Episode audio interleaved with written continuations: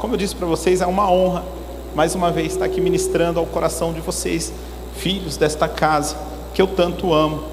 Um lugar onde eu tenho aprendido na prática sobre legado. Eu tenho aprendido na prática que legado é algo muito satisfatório que Deus coloca sobre as nossas vidas, ao mesmo tempo é algo muito desafiador.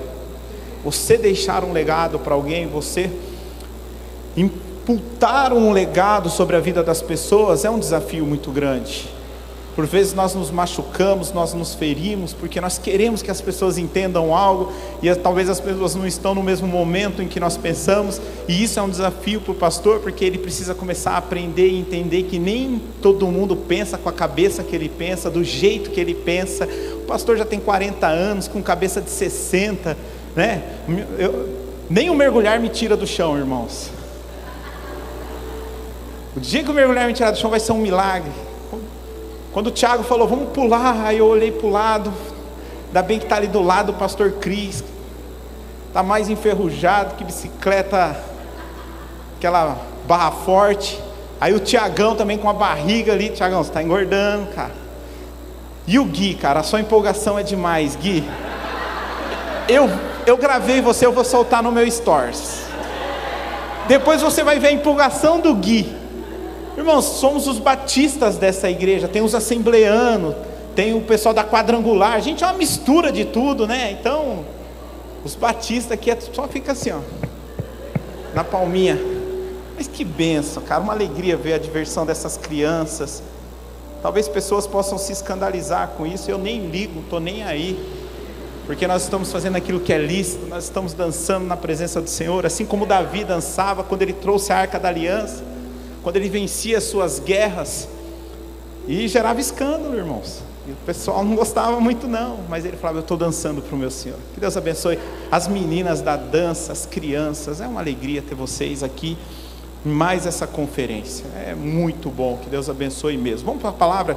Quem tem mais 40 minutos aí, diga amém. amém. Glória a Deus. Eu sei que vocês estão cansados. Muitos chegaram aqui uma hora da tarde, meio-dia e meio passou todo aquele calorão da tarde aqui dentro, o calor cansa, irmãos. Eu sei disso. Ontem saímos tarde daqui e eu tenho e ainda temos mais esse período, mas eu te peço, realmente, redobre a sua atenção nesse momento de cansaço. Eu gostaria que você prendesse a sua atenção, pois eu tenho algo do Senhor para compartilhar com vocês. Foi um grande desafio para mim, apesar de viver legado, foi um grande desafio encaixar essa palavra dentro daquilo que o Senhor tinha ministrado ao meu coração. Vocês que ministram devem entender um pouco disso. Parece que Deus falou tantas coisas, mas você não consegue colocar aquilo de uma forma didática para passar para a igreja. E aquilo vai gerando um desafio dentro de você de poder organizar as coisas. Mas eu espero que eu consiga, através da, do poder do Espírito Santo, porque é Ele que nos convence, é Ele que gera em nós a paixão em receber a palavra. Que Ele possa me ajudar nessa noite. Então, curva sua cabeça, vamos orar. Peça para o Senhor falar contigo. Não espere muita coisa de mim hoje, não, tá bom? Mas peça que o Espírito Santo fale ao seu coração. Deixa o Senhor te conduzir aquilo que Ele quer tratar sobre a sua vida. Você que já tem aí 20, 30 anos de igreja, você que chegou na primeira conferência da sua vida, talvez você nunca participou de uma conferência, e essa é a primeira conferência. Eu vi uma pessoa postando lá, eu estou tão empolgada porque é a minha primeira conferência. Talvez você é como essa pessoa, tem mais pessoas aqui participando da primeira conferência. Peça para o Senhor falar contigo. Fale aí, você com Deus aí. Vou tomar um café aqui, pode falar.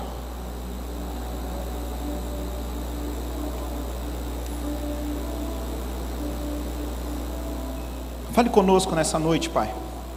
Esse ambiente é teu, essa casa é sua. Os nossos corações estão entregues ao teu altar. Faça dele, Senhor Deus, aquilo que o Senhor quer, da forma que o Senhor quer, do jeito que o Senhor quer. Se o Senhor nessa noite quiser nos pegar com a Sua palavra, nos pegue, Senhor Deus. Transforma aquilo que precisa ser transformado. Renova aquilo que precisa ser renovado, Pai, que através da tua palavra pessoas possam sair daqui fortalecidas. Aqueles que estão cansados, ó Pai, que eles possam sair daqui revigorados pela tua palavra. Aqueles, Senhor Deus, que estão perdidos, eles possam sair daqui sabendo qual é o caminho a qual percorrer a partir desta conferência. Pai, aqueles que não estão entendendo nada possam começar a entender que o Senhor é o que nos conduz e tudo que nós fazemos é para a tua honra e para a tua glória. Pai, fala através da sua palavra. Nós cremos que a tua palavra ela tem o poder de transformar, de libertar, de restaurar. Nós cremos que a tua palavra é viva, nós cremos que ela é eficaz. Nós cremos que a tua palavra é inerrante, nós cremos que a tua palavra é a tua boca, Senhor. Então fala conosco. Eis aqui o teu povo. Eis aqui os teus jovens escolhidos a carregar um legado a transportar aquilo que é o Evangelho de Cristo Jesus. Pai, nós sabemos desta tamanha missão, ó Deus. Então por isso, Pai, não nos deixe só, nos ajude, em nome de Jesus. Amém. Glória a Deus. Em 2018 eu estava numa conferência em São Paulo, e o pregador falou sobre um, um versículo, 2 Crônicas 16, 9. E esse versículo fala que os olhos do Senhor passam por toda a terra para dar força àquele cujos corações é totalmente dele. O pregador dizia assim: Olha, Senhor, os olhos do Senhor passam sobre a terra, buscando corações dispostos a servi-lo, a entregar a sua vida e a viver uma vida diferente com Cristo. Irmãos, essa palavra ela bateu em mim como um caminhão bate num fusca. Me arrebentou me esbagaçou. Essa palavra ecoou dentro de mim e ela ecoou até os dias de hoje. Naquele dia, eu levantei a minha mão e falei: Senhor, eu estou aqui. Encontre em mim esse coração, um coração disposto a te servir, um coração disposto a fazer aquilo que o Senhor quer, um coração disposto a estar no centro da tua vontade, do teu querer. E desde então, irmãos, este versículo tem falado muito comigo, e quando eu fui iniciar essa palavra, o Senhor pediu para dizer para vocês: os olhos do Senhor estão sobre esta conferência, buscando corações dispostos a servi-lo, a se entregar, a ter uma vida de intimidade e de relacionamento. Deus tem buscado pessoas que estão inconformadas com o mundo atual como já foi dito aqui hoje pelo Tiago, o mundo não tem nada para nos oferecer. Não há nada de bom que você possa encontrar lá fora, principalmente numa época como essa. Principalmente em lugares aonde se cultuam o prazer do homem, o prazer da carne o meu eu, aquilo que me satisfaz, aquilo que me traz alegria, momentânea, mas é o que me traz alegria. Então, os olhos do Senhor estão sobre essa conferência, buscando corações inconformados. E somente corações inconformados têm a possibilidade de viver um legado da parte do Senhor. O Senhor já tem falado conosco desde ontem, através da vida do pastor Mateus. O Senhor falou conosco hoje através da vida da Carol através da vida da Lívia, através da vida do Wesley, através da vida do pastor André. Já recebemos tanto da parte do Senhor. E o Senhor continua nos falando. Legado é para quem não vive conformado, são para os inconformados. É por isso que Paulo fala, Romanos 12, 2: renovai Primeiro ele diz assim: Não vos conformeis com esse mundo. Sabe o que Paulo está falando? Sejam inconformados. Mas transformai-vos a renovação do vosso entendimento. Nós servimos um Deus de legado, um Deus que trata por gerações. Talvez você está fazendo o seu plano anual e aí você chegou numa parte que é a genealogia. Esse é pai desse, que é pai desse, que é pai desse, que é pai daquele. E você dá aquela lida meio. Ou pula, né? Mas por que está na Bíblia? Porque é importante. Porque o nosso Deus é um Deus de legado, e legado tem a ver com gerações. Ele mesmo, em Êxodo 3, 6, quando ele se apresenta a Moisés, na sarça ardente, Moisés diz: Quem você é? E ele fala no verso 6: Eu sou o Deus de Abraão, Isaac e Jacó. Eu sou seu pai, Deus se apresenta, mas ele se apresenta como um pai geracional. Ele não podia falar, eu sou o Deus de Abraão, ele não podia falar, eu sou o Deus de Isaac, eu sou o Deus de Jacó. Mas Deus enfatiza: eu sou o Deus de Abraão, Isaac e Jacó. De tempos em tempos, quando nós olhamos a Bíblia, é necessário uma renovação de uma geração para que comece uma nova geração. E nesta renovação existe o que? Uma transferência de legado. Nós estamos aqui caminhando sobre a palavra de Josué 24:15 este ano. Eu e minha casa. E Josué, ele é um bom exemplo de uma transferência de legado. Quando você lê o livro de Deuteronômio, no último capítulo, Moisés morre e a palavra vai dizer que Moisés estava forte, os seus olhos estavam bons, a sua saúde estava perfeita. Moisés enxergou a terra prometida, Deus fez questão de mostrar a terra prometida. Mas Moisés morreu injustiça da parte de Deus. Moisés aguentou aquele povo por 40 anos e pensa um povo difícil. Pensa um povo que murmurava. Deus poderia pelo menos deixar Moisés viver ali uns 10 anos na terra prometida. Mas para aquilo que Deus precisava construir, nós já falamos muito sobre isso esse ano. Deus precisou levantar o que? Uma nova geração, precisou haver uma transferência. Pastor Mateus ontem falou da corrida qual mesmo? Qual que é, Tiago? De revezamento.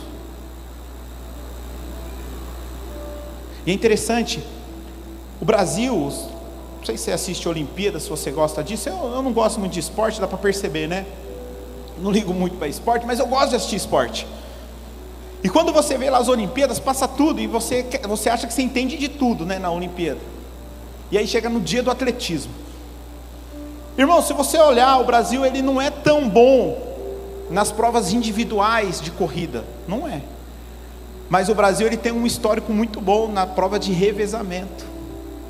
Quando junta ali quatro corredores, isso nos ensina que por vezes nós não somos tão bons individualmente, nós precisamos revezar, nós precisamos passar o bastão, nós precisamos transferir um legado para que possamos chegar num objetivo maior.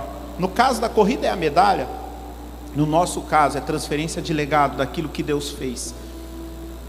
Irmãos, não sei se você tem noção do contexto que você está inserido para este tempo, mas para este tempo, Deus escolheu você, da mesma forma que Ele escolheu Paulo, da mesma forma que Ele escolheu Pedro, da mesma forma que Ele escolheu os doze discípulos.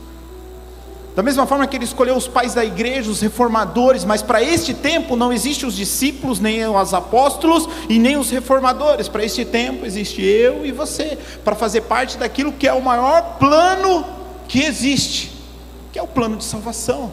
E você faz parte desse plano de salvação. Vem uma transferência de legado. Então, quando nós olhamos, a Bíblia é repleta dessas histórias. Moisés transfere um legado para Josué. O pastor Danilo acabou de falar de um legado aqui, a transferência de Davi para o seu filho Salomão.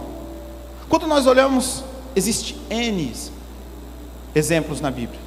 E legado não se trata apenas de continuar fazendo algo, mas de dar continuidade neste algo, fazendo algo novo. Olha para a igreja do dia de hoje. Nós continuamos o legado dos nossos irmãos de alguns anos atrás. Há 15 anos atrás, há 10 anos atrás, alguém falaria que a igreja teria parede preta? Luz, LED, som alto, pastor com tatuagem, irmãos. Isso aí é o cúmulo. Mas você nem tatuagem, você não era nem membro da igreja. Nós continuamos fazendo algo que nos foi passado, mas de uma forma diferente, algo novo. Isso é o legado. Nós precisamos dar continuidade. Não é você pegar e fazer do mesmo jeitinho. Deixa eu ver como é que meu pai fazia. Parede com azulejo azul da igreja. O altar com aquela frase, né? grandona. O alfa e ômega. Uma madeira desse tamanho, irmão. Duvido vocês aqui do staff arrancar. Não tira nem a pau. Ali ficou, ali colocou, ali fica. Tão pesado que é. Mas nós precisamos dar continuidade em algo, fazendo este algo com algo novo. Ou seja, eu recebo um legado e faço desse legado um novo legado. Você entendeu que legado ele não é uma posição de dar ou receber? Acontece simultaneamente. Eu estou dando, mas também estou entregando. Isso é o legado. O legado é como uma água corrente. A água corrente ela funciona o quê? Ela passa e ela vai embora. E por onde ela passa, ela vai gerando vida. Eu não posso parar em mim. Primeiro eu recebo todo um legado. E depois eu transfiro esse legado. Não. A gente troca o pneu com o carro andando. Legado funciona assim, irmãos. De tempos em tempos, Deus orienta uma troca deste bastão, uma transferência de legado.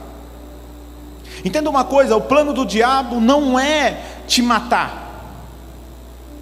Se ele te mata, mas você tem um legado que você deixou, não vai adiantar de nada. O plano do diabo é tornar você estéril. Isso que ele mais quer é que você não gere filhos, que você não tenha filhos geracionais, que você não deixe um legado. Porque quando ele te torna estéril, ele vai aniquilar o seu legado e a sua descendência. Satanás ele não quer te tirar da igreja. Ele só quer que você não gere nada dentro da igreja. Você pode continuar aqui 20, 30, 40, 50 anos. Vindo, sentando, e hoje o pastor André falou sobre isso, né?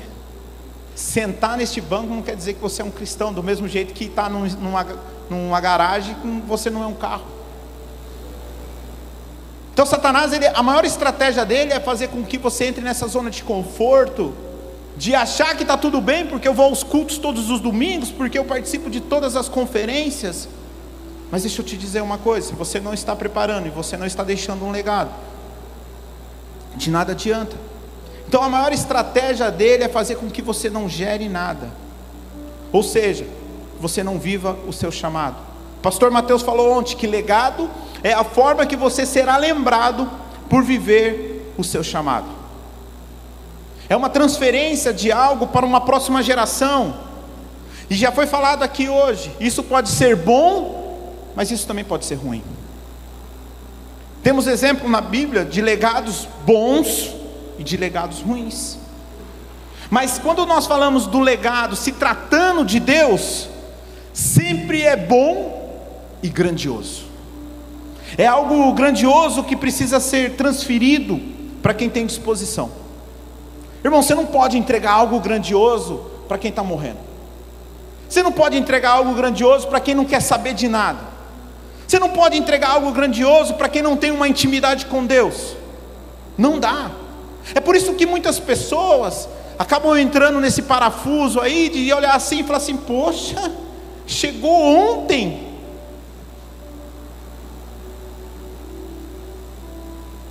não tem a ver com tempo de casa, não tem a ver com tempo de igreja, não tem a ver com tempo de conversão. Legado não depende apenas de quem entrega, mas principalmente de quem recebe. Quando nós olhamos para a Bíblia, para mim o maior exemplo de legado é Elias e Eliseu. Ha. Eliseu se torna uma pessoa focada para viver o seu legado viver o seu propósito. E esse propósito não é algo tão simples, é substituir um dos maiores vultos do Antigo Testamento. Há quem diga que o difícil não é levantar um botijão, mas é manter ele no alto. E é justamente isso que Eliseu quer. Eliseu quer manter aquilo que Elias vinha construindo.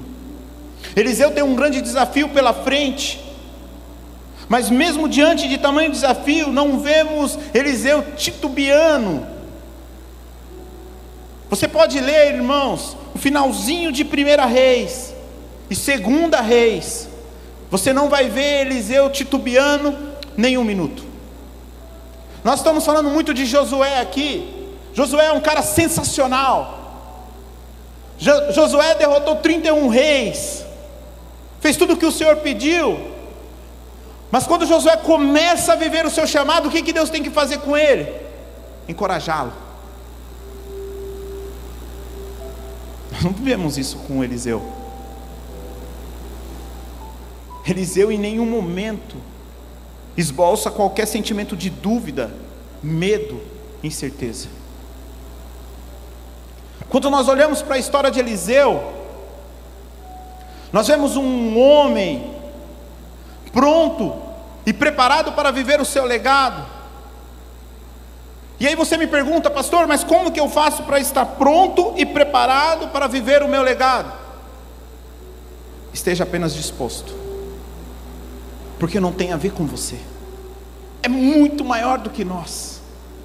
Não há faculdade, não há teologia, que vai nos ensinar a viver o legado que Deus tem sobre a minha e sobre a sua vida.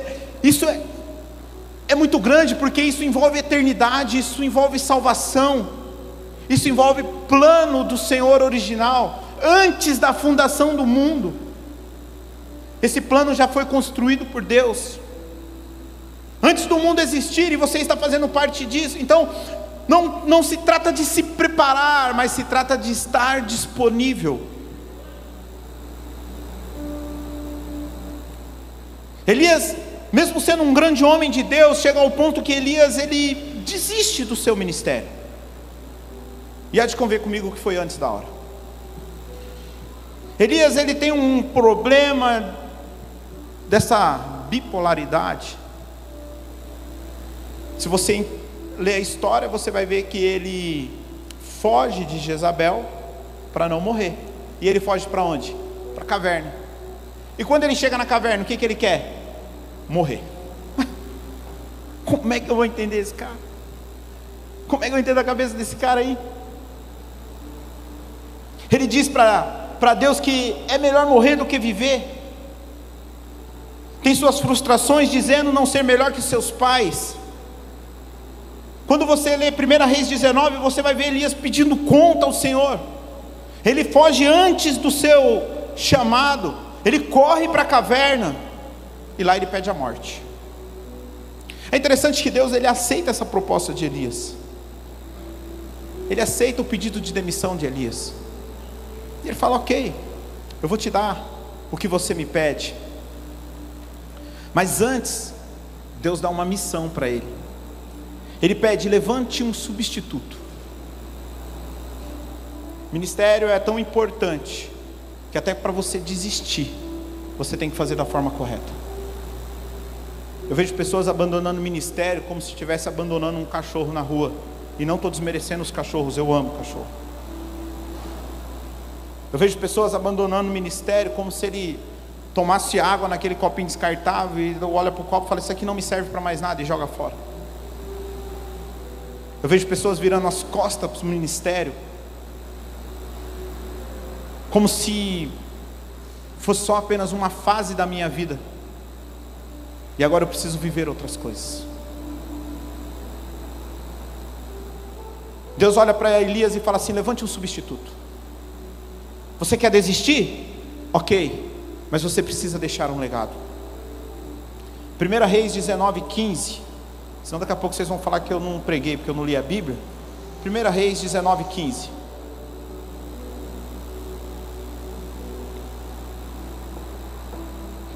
Então o Senhor disse a Elias: Vá, volte ao seu caminho para o deserto de Damasco. Chegando lá, unja Azael como rei da Síria, unja também Jeú, filho de Nensi como rei de Israel. E Eliseu, filho de Zafate, de Abel Meloá, como profeta em seu lugar. Deus pede para Elias ungir alguém que vai dar sequência naquilo que ele precisa fazer, porque aqui já mostra que Elias está pedindo conta antes do tempo. Irmãos, quando você olhar a Bíblia, você não vai ver em nenhum lugar mais isso. Um profeta ungindo um outro profeta para dar continuidade naquilo que ele precisa fazer. Para um grande legado, Deus irá pessoas, Deus irá usar pessoas, como eu disse para vocês, com o coração disponível. Pessoas que não têm medo de colocar a mão na massa. Às vezes eu vejo pessoas aqui na igreja que às vezes a gente fala assim, cara, você não quer participar da mídia da igreja? Não, pastor, não dá. Pastor, não dá. Pastor, estou estudando demais. E eu arrumei um cachorro para cuidar, pastor. E arrumei também uma maritaca. E não dá, pastor. Eu tenho muita coisa para fazer, e o meu chefe toda hora pede as coisas para mim fazer, e eu levo serviço para casa. Impossível, pastor. Rei, hey, legado não é transferido para quem está desocupado. Se você está cheio de ocupações, Deus está querendo algo a mais de você. Sou pai, três filhos, também tenho um cachorro, tenho uma esposa, me cobra bastante. Também trabalho. Muitas vezes eu sento com um jovem e falo: Meu Deus, esse cara não vai aguentar. O dia que ele casar, ele não aguenta. Se só a faculdade já está matando o menino, como é que vai aguentar? Para um grande legado, Deus irá, irá usar pessoas ocupadas. Quando o Senhor me encontrou, irmão, não estava de boa, não. Quando o Senhor me encontrou, eu acordava quatro horas da manhã batia ida e volta todo dia para Cotia. Seis horas da tarde saía naquela Raposo, quilômetro 19, um inferno, irmãos. Carro para todo lado. Colocava no Waze, oito e meia, nove horas da noite você vai chegar. Foi desse jeito que o Senhor me encontrou.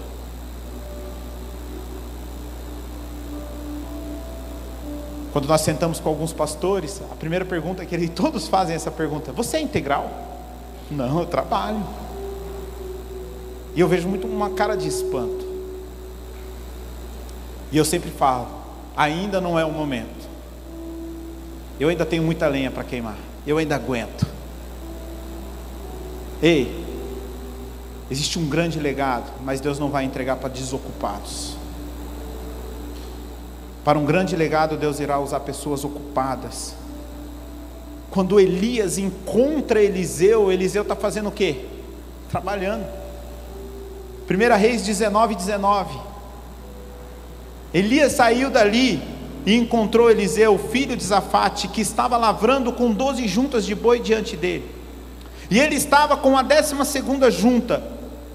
Elias passou por ele e lançou o seu manto sobre ele. Então Eliseu deixou os bois, correu atrás de Elias e disse: Deixa-me beijar o meu pai e a minha mãe, e então eu o seguirei. Elias respondeu: Vá e volte, pois você já sabe o que eu fiz com você. Eliseu voltou para trás, pegou a junta de bois e o sacrificou. E com os equipamentos dos bois, cozinhou a carne e deu ao povo, e eles comeram. Então se levantou, seguiu Elias e o servia ele queimou suas carroças, ele queimou o carro de boi, ele abriu mão de tudo, para viver o seu legado, para viver o seu chamado. Ei, eu não estou pedindo para você largar a sua faculdade, eu não estou pedindo para você largar o seu casamento, para você largar a sua empresa. Mas deixa eu te dizer uma coisa: se você não encontrar um tempo para servir ao Senhor, se você não colocar o seu coração à disposição de Deus, sabe por quê, irmãos? Porque as prioridades elas só mudam de nome. Elas só mudam de nome. Hoje é o trabalho, amanhã é a faculdade, depois é os filhos, depois é a criação dos filhos, depois é um projeto novo, uma empresa nova, e ela vai mudando de nome. Você precisa achar aí um lugar para que Deus comece a te usar para um legado. Ei, Deus não vai exigir nada de você que você não possa entregar a Ele. Deus não vai requerer de você nada do que você não possa dar para Ele. Legado tem a ver com disposição, já falamos isso aqui. Legado ele tem a ver com renúncia. Legado é para quem se permite sair de uma zona de conforto, onde o pastor Mateus deu um breve relato do seu testemunho, falando sobre a zona de conforto que ele precisou sair. E legado tem justamente a ver com isso. Ou seja, legado sempre vai requerer algo de nós. Não pense você que legado é dado por direito. Isso é herança. Legado ele não tem a ver com sangue, com DNA. Eu vejo e me assusta uma movimentação que existe dentro das igrejas, onde elas têm se tornado empresas, e parece que não é mais um legado que se transfere, é mais uma herança que se passa para os filhos.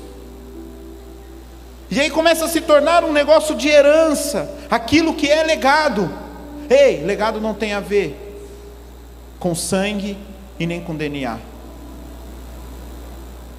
Chega o dia de Elias partir, e Elias olha para Eliseu e fala assim: Eu preciso ir para Betel.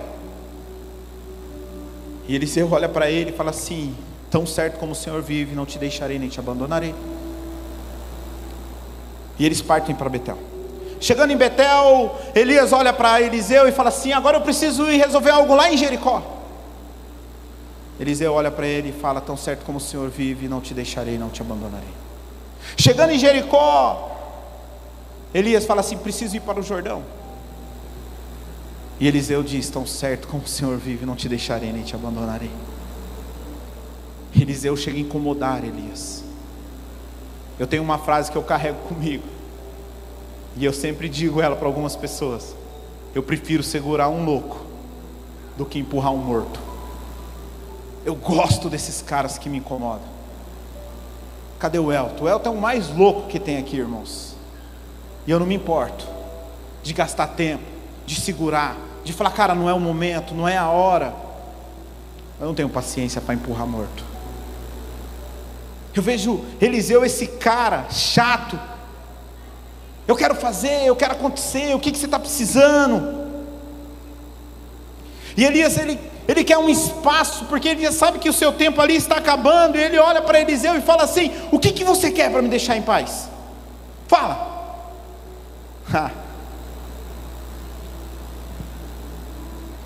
Segunda Reis 2,7 50 homens dos discípulos dos profetas foram e ficaram a cerca da distância quando ambos pararam junto ao Jordão. Então Elias pegou o seu manto, enrolou e bateu nas águas, das quais se dividiram para os dois lados. E ambos passaram em seco. Quando eles tiveram, quando eles tinham passado o Jordão, Elias disse a Eliseu: Diga o que você quer que eu faça por você, antes que eu seja levado embora. Eliseu disse: Quero receber por herança porção dobrada do seu espírito. Elias respondeu: você fez um pedido difícil. Mas se você me vir subir, quando for levado embora, será como você pede. Porém, se você não me vir, não será assim. Eliseu está pedindo o dobro do poder? É isso? Não. Se trata disso, irmãos. Não é uma barrinha de poder que ele fala, eu tenho uma, eu quero o dobro. Eu quero mais do Espírito Santo. Se trata disso. Basicamente, ele não está dizendo que ele quer a unção, mas ele quer dar continuidade ao ministério de Elias. Irmãos, eu tenho certeza que Eliseu não dependia de Elias para viver o seu ministério. Em nenhum momento Eliseu dependia de que Elias aprovasse para que ele vivesse o seu ministério. Eliseu estava louco, irmãos. Ele sabia para que ele foi chamado. Sabe o que, que ele está dizendo?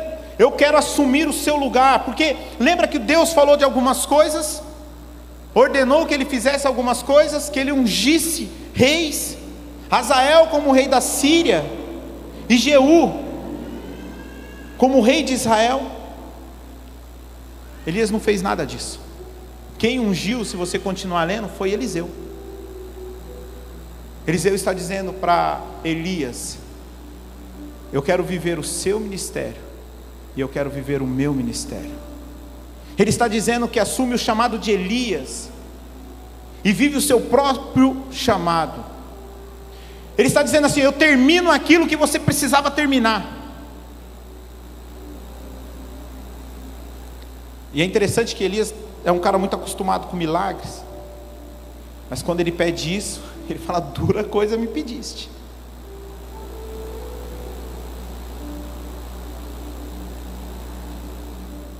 Aí é entre você e Deus. Se você me vê subindo, beleza. Agora, se você não me vê, se você me vê subindo, assim será feito. A palavra do Senhor vai dizer que um carro separa os dois e num redemoinho, Elias é levado ao céu. Eliseu ele fica olhando a movimentação de tudo aquilo a subida de Elias ao céu e a capa de Elias caindo ao chão. Logo ele já tira os olhos de Elias, porque chegou um tempo dele começar a viver o seu chamado, o seu legado, aquilo que Deus o chamou. E irmãos, quando você lê, nós lemos aqui como que eles chegaram até lá, com Elias ferindo o Jordão, e eles passaram a pé seco. Eliseu pega a capa e o milagre que ele faz, o primeiro milagre, é exatamente o último milagre de Elias. Sabe o que Eliseu estava dizendo? Eu vou dar continuidade exatamente da onde você parou. Ele bate com a capa e ele atravessa o Jordão. É interessante que quando ele bate no Jordão, ele faz uma pergunta: cadê o Deus de Elias. Em nenhum momento ele pergunta sobre Elias. Sabe por que ele não pergunta sobre Elias? Elias representa um mover extraordinário, um tempo extraordinário de uma geração, mas moveres passam, ciclos se fecham, Ei, nós precisamos começar a nos desapegar de algumas coisas passadas para viver um novo de outras coisas. Eu dou glória a Deus por essa geração de pastores. Tiago, você é pastor, Tiago? Eu vi uma pregação sua lá no seu Instagram. Pastor, né? Quantos anos, Tiago? 34? Rapaz, está bem. Ó. Depois passa aí a, a forma. Olha o Tiago, 34 anos. Hoje pregando aqui o pastor André, 34 anos. Ontem pregou aqui o pastor Mateus, 27 anos. Quantos anos, Danilo? 26 anos. O Douro eu não vou perguntar. Não queima minha pregação, né? Assim. Mas eu dou glória a Deus por uma geração de pastores que está se levantando. E meio que a gente está meio que tomando meio que a força esse bastão. Dá esse negócio para mim. Deixa que eu dou continuidade. Esdras 3:10 vai contar que quando eles edificaram o templo, haviam dois barulhos naquele dia. Dois barulhos diferentes. O primeiro barulho era a festa e o júbilo dos jovens, porque os jovens tinham vindo da Babilônia 70 anos cativos. Eles nasceram em cativeiro, eles não conheciam o templo de Salomão que foi destruído por Nabucodonosor. Então eles voltam, o templo é reconstruído e ali há um grito de júbilo dos jovens. Eles festejam, mas como eu disse, a palavra é clara em dizer que haviam dois barulhos distintos, e o segundo barulho é o que? Choro e tristeza dos velhos.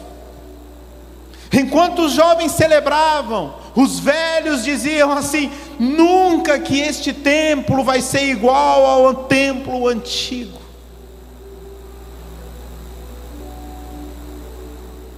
Nunca que uma igreja da parede preta vai ter um mover do Espírito Santo. E eu não defendo a igreja da parede preta, não, mas eu estava olhando e falei, vou pintar tudo de branco. Eu pintei o outro galpão ali de branco que a gente usava, eu gostei, irmãos.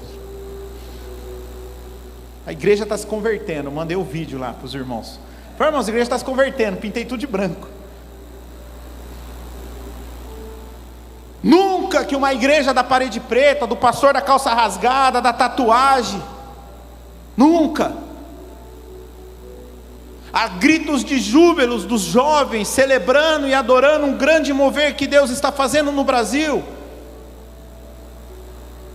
Mas há um choro dos mais velhos dizendo: Isso não é de Deus. E são para essas pessoas que Deus levanta homens como Neemias, como Ageu, homens que vão dizer que a glória da última casa é maior do que da primeira. Há um mover do Senhor, há um legado sendo passado. Como eu disse, por muito tomada a força, mas nós precisamos estar preparados. O legado grita para uma geração dizendo: para de viver de passado, para de sentir saudade do que passou, coisas maiores ainda estão por vir. O problema é que nós sempre paramos naquilo que Deus faz e achamos que aquilo é o suficiente, mas nós não podemos parar, porque o melhor sempre está por vir. Foi ministrado nesta tarde, a sua melhor adoração não foi entregue no passado, ela ainda está por vir. A sua melhor canção não foi composta no passado, ela ainda está por vir. O seu maior relacionamento com Deus não foi no passado, ele ainda está por vir. Sempre há algo mais de Deus para as nossas vidas. O problema é que nós sempre paramos, olhamos para trás. Em 2 Reis 4, conta a história da viúva. A viúva chega para Eliseu e diz assim: Eliseu, meu marido morreu, deixou umas contas e vieram receber. Eliseu, eu não tenho dinheiro para pagar. Meu marido era teu servo. E eles vão levar os meus filhos como escravos. Eliseu olha para aquela viúva e diz assim: O que você tem em casa? E ela diz: pouquinho de azeite. Ei, o que você tem não determina aquilo que Deus quer fazer. Talvez você olhe para dentro de você e você fala: Poxa, esse negócio de legado é muito legal. Mas eu venho de uma família completamente desestruturada. Esse negócio de legado é muito bacana, mas eu venho de uma família em que meus pais não me apoiam em nada. Ou pior, eu venho de uma família que nem pai tem, que nem mãe tem. O maior problema dessa geração é a orfandade, de pais que abandonaram e de pais vivos, órfãos que têm o seu pai dentro de casa. Mas quem determina aquilo que Deus vai fazer não é o que você tem é o que você entrega para Ele. O que, que você tem nessa noite para entregar para Ele? Talvez é tão pouco. Talvez você não tenha uma canção, você só tem um verso. Talvez você nunca ministrou, mas há um desejo e uma chama que arde no seu coração de falar de Cristo. Talvez essas duas crianças que subiram hoje aqui para ministrar gerou algo em você que te tirou de uma zona de conforto e disse: Poxa, mas eu tenho tão pouco. Ah, Carol tem um pastor, o pai dela é o pastor da igreja. Ah, ele deve sentar com a Carol, ele deve ter montado o esboço com a Carol, ele deve ter ouvido a Carol pregar e ter corrigido a Carol várias vezes, dizendo: Filha, não fale isso, fale aquilo. Ei, deixa eu dizer uma coisa para você. Cheguei para Carol ontem, falei: "E aí, filha, amanhã você prega? Como é que tá?" "Tá tudo bem, pai. Estou um pouco nervosa, mas tá tudo bem, primeira vez." Falei: "Que legal." Já montou o esboço já? Quer que o pai olhe? Não. Oxe. Carol, você não quer que o pai te dê uma ajudinha, ajuda ali alguma coisinha? Não, pai, tá tudo bem. Tá bom, você quer pregar para o pai, para o pai ver como é que for, como é que tá? Não, pai, amanhã o senhor vai ver. Eu fiquei, Carol, eu quero pregar o seu esboço, amém? Eu não sei onde que ela está, cadê ela? Foi no banheiro, oh meu Deus, o pregador vai para o banheiro. Não dá nem para chamar atenção na hora que estiver pregando. E eu fiquei impactado com o esboço da Carol, não é porque é minha filha, Mas talvez você olhe para dentro de você e fale: Poxa, eu não tenho nada. Ei, deixa eu dizer uma coisa para você. Meu pai nunca me levou para uma igreja. Meu pai nunca me apoiou a estar na igreja. Quando eu comecei a minha adolescência, tinha um vizinho, chamava Jairo, e ele ele tocava violão e tinha um coral na igreja católica, e era um coral de criança. E ele me levava para esse coral. Ele que me levava. Passava em casa e me pegava. Quando ele, em época que estava bom, ele me levava de carro. Na época que não tinha carro, a gente ia a pé. E era longe a igreja, não era perto. E a gente ia. E eu gostava de ir na igreja. Sabe qual era meu castigo quando eu aprontava? A primeira coisa que meu pai me tirava era a igreja. Você não vai mais na igreja. Ei, talvez é tão pouco que você tem. Talvez você não tenha o pai que a Carol tem. Talvez o seu pai é igual o meu pai. E aí você precisa tomar uma decisão como eu tomei um dia na minha vida. Eu parei de justificar um monte de coisa com os meus traumas, com as rejeições, com os abandonos. Porque até um certo momento cola, irmãos, cola. Mas chega uma hora que Deus vai te colocando de canto, de canto, de canto, e ei, eu estou orando para o Senhor te pegar de canto nessa conferência. E você parar de justificar algumas coisas porque você tem tão pouco para dar. O que, que você tem em casa? Não tenho nada, mas nada, né? Tem um pouquinho de azeite. Um pouquinho de azeite tem. Aí Eliseu fala assim para ela assim: Ei, faz o seguinte, você vai pegar, arruma um monte de vasilha lá e leva para sua casa. Olha o que o texto diz. 2 Reis 4,4. Olha as instruções de Eliseu.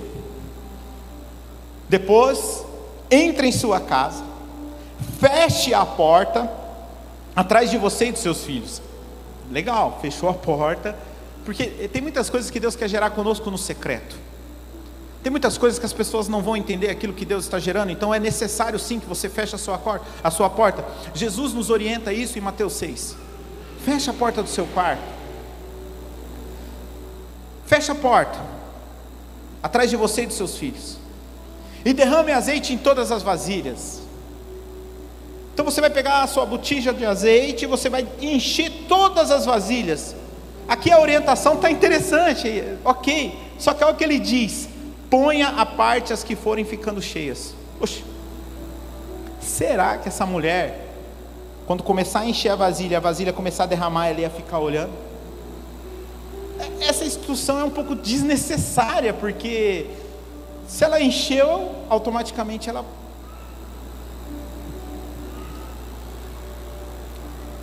O que Elias queria dizer para ela é: quando você encher a primeira vasilha,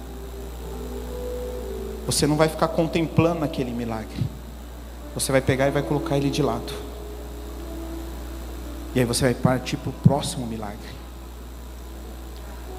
Muita gente para no primeiro milagre. Eu vejo pessoas que chegam aqui e falam, pastor, eu preciso de um trabalho. E Deus dá. E para.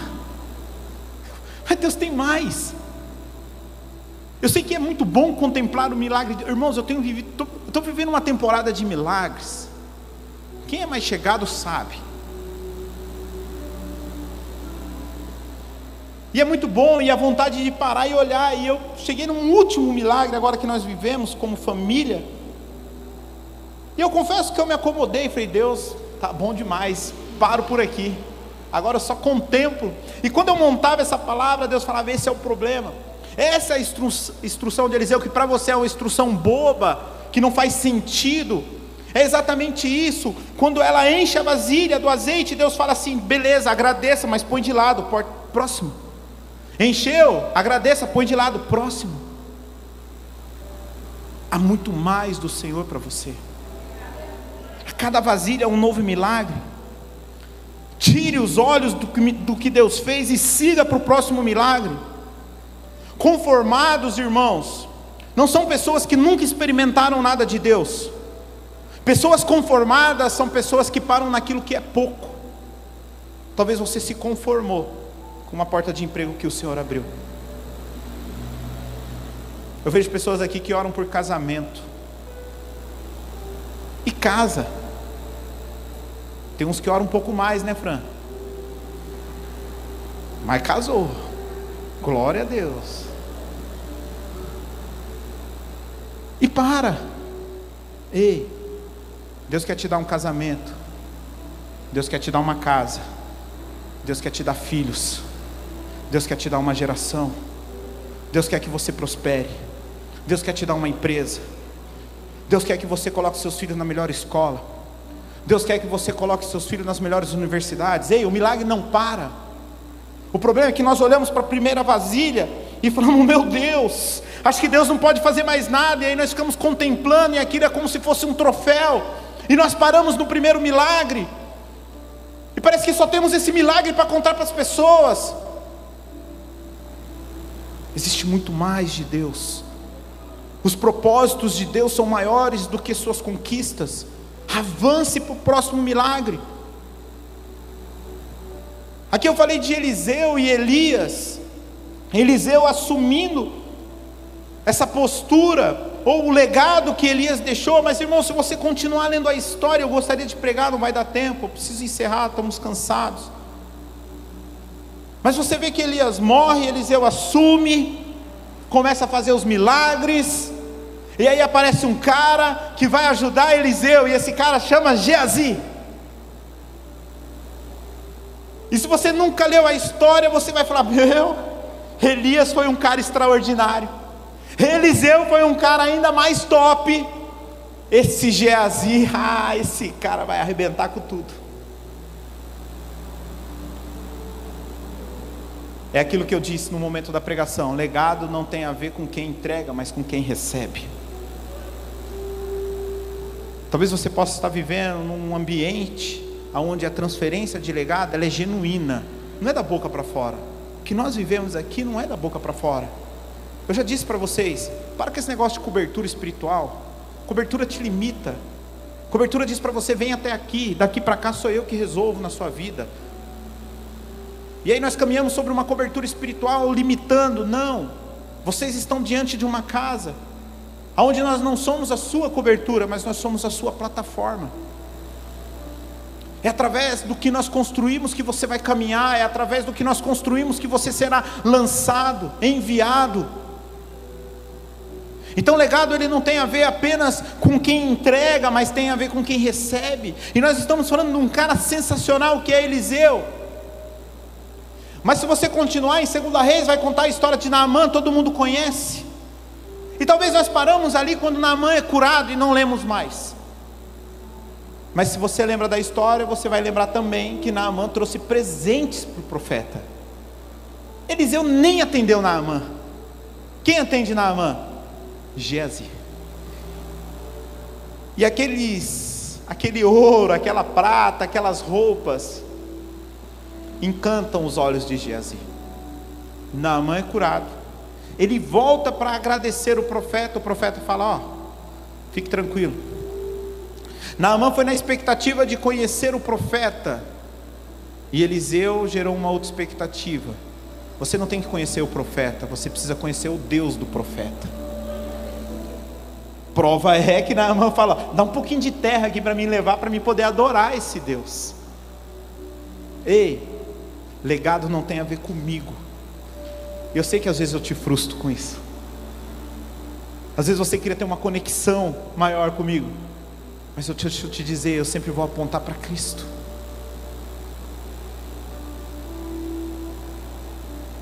Eu digo isso aqui para vocês. Muitas pessoas falam: é, estou passando as dificuldades, aí o pastor nem me liga. Irmãos, o seu pastor não é profeta, eu já falei. Eu não caminho nos cinco ministérios em todos, eu só sou pastor. Estamos preparando aí um profeta aí, irmãos. Deus está revelando uns mantos. Vamos ver se até o final da conferência eu falo algumas coisas que Deus tem revelado através dessa pessoa para a igreja. Coisa forte, irmão. Top. E eu estou gostando mas eu não sou profeta. Então, às vezes, eu não vou te ligar para perguntar para você, ô Janderci, o que está acontecendo lá, cara? Deus me incomodou aqui, está acontecendo alguma coisa aí. Não. Porque eu não quero manipular o Janderci.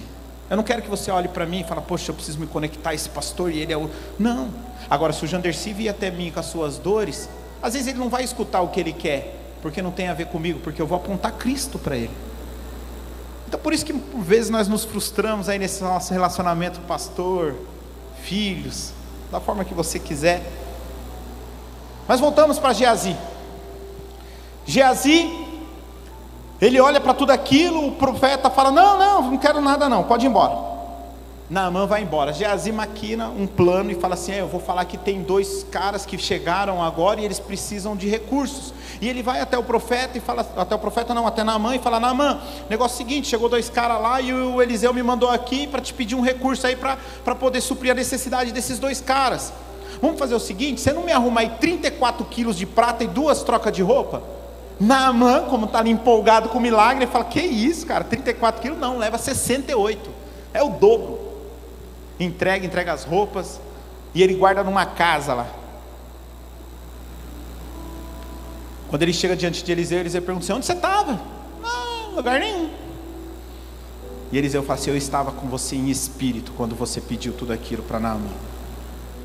A lepra de Naamã estará sobre você.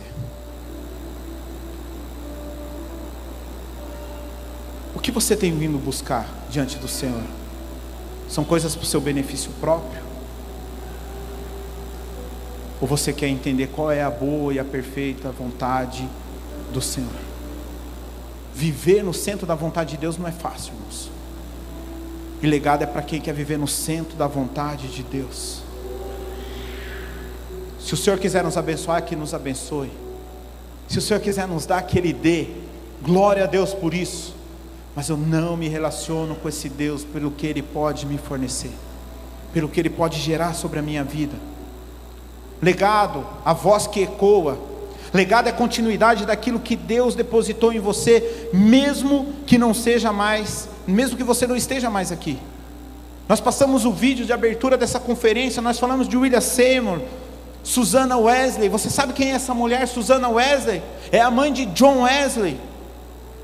Os jovens moravianos, homens que não estão mais aqui, mas nós caminhamos sobre o legado deles.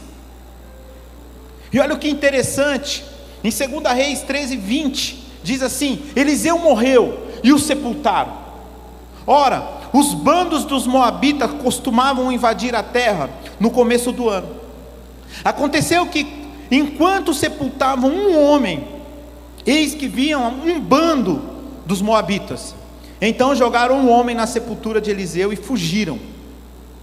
Quando o cadáver tocou nos ossos de Eliseu, o homem reviveu e se levantou sobre os pés. Se você deixar um legado, isso vai ecoar até após a sua morte. Os ossos de Eliseu não tinham poder místico, fique tranquilo. Era o legado, o legado de uma vida de milagres. Que você vai deixar para a próxima geração? Irmãos, você tem a oportunidade de construir algo no Senhor. Faça parte daquilo que Deus está fazendo através desta igreja. Faça parte daquilo que Deus está fazendo neste tempo. Não fique de fora. Não seja um Geazi. Seja um Eliseu, seja um inconformado. Participe daquilo que Deus está construindo através de nós. Malaquias, para encerrar aqui, se o pessoal do louvor quiser vir. Malaquias 4, 5. Diz assim: Eis que lhe enviarei o profeta Elias, antes que venha o grande e terrível dia do Senhor. Ele converterá o coração dos pais aos filhos e o coração dos filhos a seus pais, para que não venham e castiguem a terra com maldição. Antes do maior avivamento da terra, Deus vai enviar o espírito de Elias. Irmãos, Malaquias é o último texto do Antigo Testamento nós lemos agora. Os últimos dois versos do Antigo Testamento é exatamente isso. Nos últimos dias eu enviarei o espírito de Elias, para que o coração dos pais se convertesse ao coração dos filhos, e dos filhos aos seus pais. E aí você me pergunta, pastor, por que de Elias? Não poderia ser de Daniel, não podia ser de Ezequiel, não poderia ser de Jeremias, não podia ser de Isaías? Ah, eu sei porque Elias deixou um ministério grandioso. Não foi os milagres que ele deixou, mas foi o filho que ele deixou, foi o legado que ele deixou. Seu legado não é o ministério que você deixa, mas é quem vem depois de você. O meu legado não é uma igreja, é quem vem depois de mim. O reino de Deus funciona de geração em geração. João Batista não se preocupa com seu ministério, ou seja, João Batista não está preocupado com a sua imagem. Ele diz que ele está preocupado com quem vem depois dele. Como eu disse, o reino de Deus funciona de geração a geração. O Elton abriu aqui o texto, o culto, com a passagem de Timóteo, e eu quero encerrar essa pregação, 1 Timóteo 1,18. Esta é a admoestação que faça você, meu filho. É interessante que Paulo chama Timóteo de filho e ele não é o pai biológico. Esse filho tem a ver com legado. Segundo as profecias que anteriormente foram feitas a seu respeito, que firmado nela você combate o bom combate, mantendo a fé e a boa consciência, porque alguns têm rejeitado a boa consciência e vieram naufragar na fé.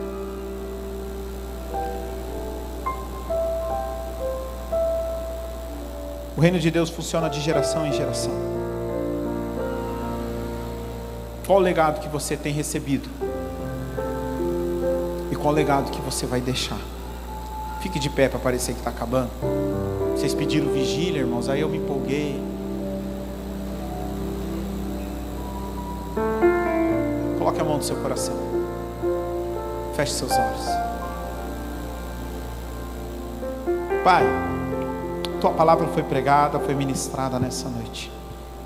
Tivemos tantos outros momentos, ó Deus, onde pessoas vieram aqui na frente, receberam oração, mas neste momento, Deus, nós queremos ficar nos nossos lugares e termos um teste a teste com o Senhor. Pai, nos mostre qual é a tua vontade, qual é o teu querer. Nos ensina, Senhor Deus, a viver e receber um legado, mas mais do que isso, também saber transferir um legado.